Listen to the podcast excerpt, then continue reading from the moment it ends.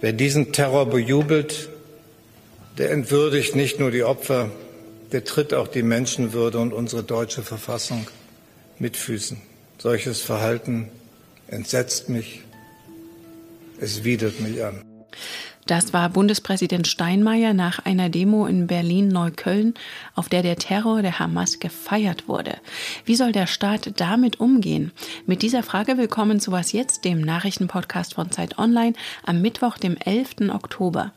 Und wir fragen, muss die Ukraine angesichts des Terrors im Nahen Osten um internationale Unterstützung fürchten? Ich bin Rita Lauter und jetzt kommen wie immer erstmal die Nachrichten. Ich bin Anne Schwed, guten Morgen. Das israelische Militär hat in der Nacht seine Vergeltungsschläge für den Terrorangriff der Hamas fortgesetzt. Laut Militär wurden mehr als 70 Ziele in Gaza-Stadt getroffen. Medien berichteten von zahlreichen Toten.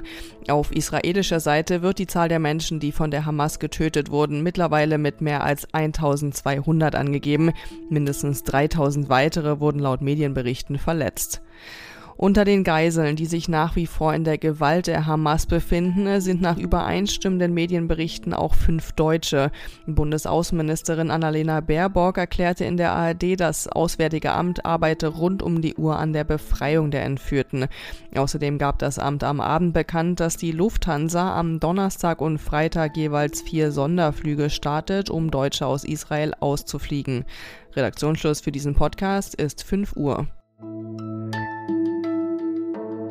Wir akzeptieren es nicht, wenn hier auf unseren Straßen die abscheulichen Attacken gegen Israel gefeiert werden. Das Leid, die Zerstörung, der Tod von so vielen Menschen kann für niemanden Anlass zur Freude sein. Das hat Bundeskanzler Olaf Scholz klargestellt nach der Demo in Berlin-Neukölln am Wochenende.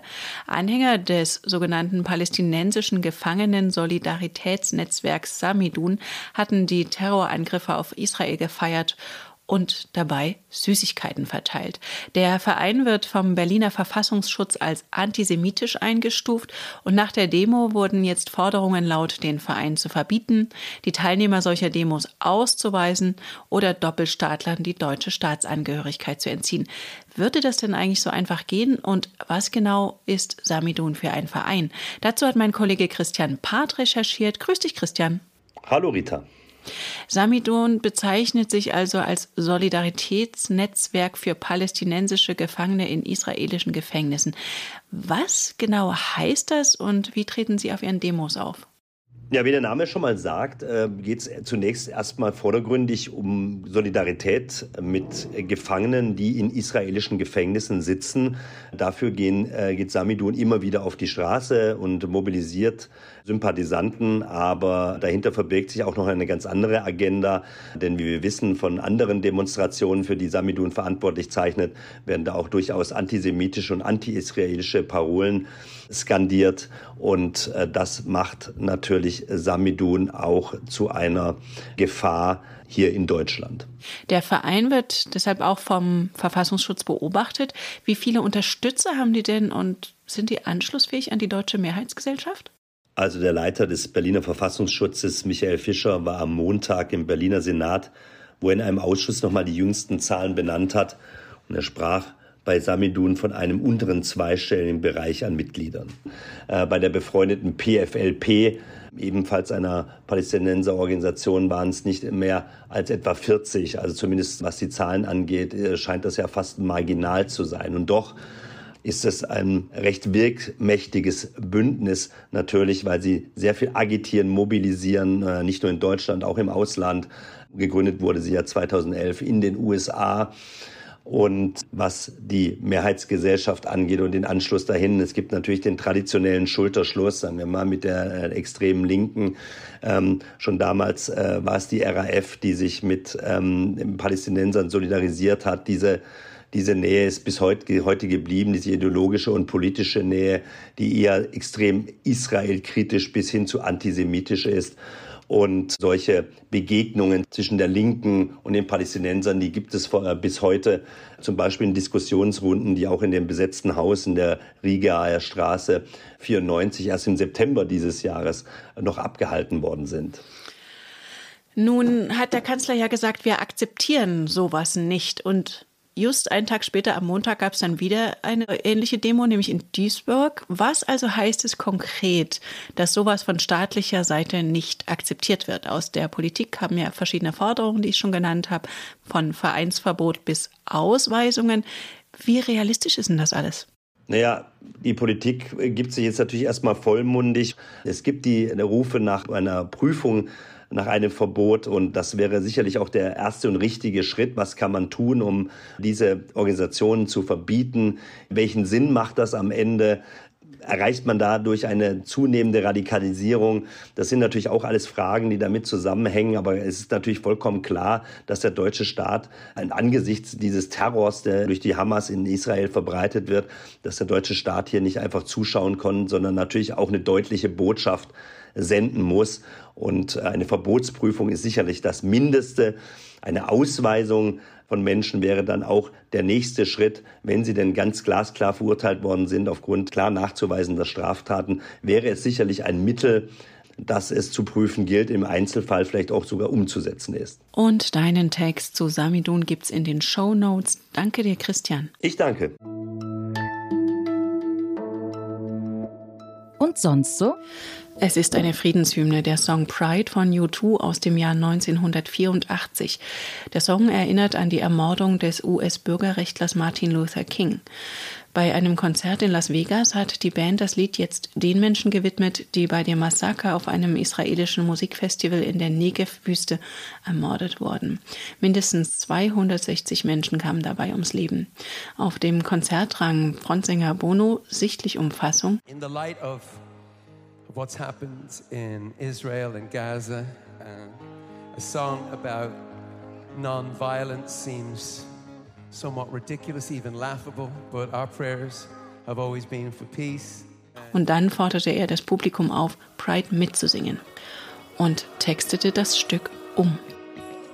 Early morning, October 7th, as the sun is rising in the desert sky. Stars of David, they took your life, but they could not take your pride.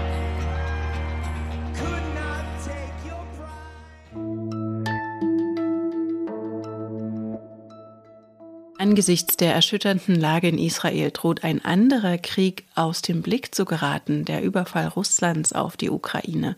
Heute treffen sich die Verteidigungsminister der NATO mit der US-geführten Kontaktgruppe zur Unterstützung der Ukraine, um über weitere Hilfen für das Land zu beraten. Doch was in diesen Tagen in Israel und Gaza passiert, beeinflusst auch die Situation in der Ukraine. Die Lage droht dort noch schwieriger zu werden, meint mein Kollege Christian Foren. Er ist jetzt am Telefon. Hallo Christian. Hallo. Sowohl in der Ukraine als auch jetzt ganz frisch von Israel haben wir die grausamen Bilder vor Augen, die von der brutalen Misshandlung von Zivilisten und Zivilistinnen verbreitet wurden. Überdecken jetzt die einen Schreckensbilder die anderen? Ja, ein Stück weit muss man das befürchten. Das ist das, was Medienwissenschaftler zum Beispiel ganz nüchtern Aufmerksamkeitsökonomie nennen. Das bedeutet, ähm, jeder Einzelne ist nur sehr bedingt in der Lage, Krisen wahrzunehmen und darauf zu reagieren und ähm, das alles zu verstehen, was da passiert. Und in den letzten Wochen und Monaten überlagert eine Krise das andere, eine kleine Katastrophe, die nächste mittelgroße Katastrophe. Wir haben es gesehen, ein Erdbeben in Marokko, eine Flut in Libyen, ein Krieg in Bergkarabach, die Situation in der Ukraine, jetzt die Situation in Israel. Da spielt einfach so viel mit rein, dass tatsächlich die Gefahr besteht, wenn es in Israel jetzt länger andauert, dass die Ukraine so ein bisschen aus dem Fokus gerät, was ohnehin schon passiert. Du sagst es schon, das ist ohnehin schon ein bisschen passiert, aber heißt das, dass die Unterstützung für die Ukraine jetzt bröckelt, weil eben eine Krise die andere verdrängt? Man muss natürlich unterscheiden zwischen der öffentlichen Wahrnehmung, wie wir es über Medien darstellen, wie man es als Leserin, als Zuhörer wahrnimmt und dem, was politisch passiert. Aber da gibt es diese Tendenz eben auch schon, insbesondere Blick in die USA, da wird nächstes Jahr gewählt. Es gibt Teile der Republikanischen Partei, die bereits signalisieren, dass sie kein besonders großes Interesse daran haben, die Ukraine zu unterstützen. Jetzt als enge Verbündete die USA an der Seite von Israel werden da unterstützen, werden sich darauf konzentrieren. Und klar, es besteht die Gefahr, dass das zum Argument angeführt wird, dass man eher auf diese Krise guckt und die schon bröckelnde Unterstützung für die Ukraine noch mal weniger wird. Das wäre natürlich ganz im Sinne von Staatschef Putin aus Russland, ne? Ja, das kann man, glaube ich, so sagen. Ich würde jetzt nicht so weit gehen und behaupten, da ist jetzt ein Mastermind Putin, der überall in der Welt ganz präzise Kriege lostritt und damit davon ablenken will. Aber es wird ihm sicher in die Karten spielen, denn Putin legt seinen gesamten Krieg auf Zermürbung und auf Ausdauer aus. Er hat praktisch unendliche Ressourcen, wenn man auch Soldaten etc. einzieht, was er ja tut. Und je länger es dauert, er wird darauf setzen, dass der Westen kriegsmüde wird, dass die Unterstützung nachlässt. Und wenn es da so einen kleinen Boost wie jetzt durch Israel gibt, dann wird ihm das ganz recht sein, so zynisch das ist. Ja, und deinen Kommentar dazu verlinke ich in den Show Notes. Danke dir, Christian. Sehr gerne. Und das war was jetzt für heute Morgen. Heute Nachmittag gibt es wie immer das Update für Sie. Schreiben Sie uns gern an wasjetzt.zeit.de. Für Sie am Mikrofon war Rita Lauter. Machen Sie es gut. Deinem Kommentar zur Ukraine fliegst du jetzt gleich nach Israel weiter. Genau, du erwischst mich gerade quasi äh, zu Hause, wie ich meine Sachen packe.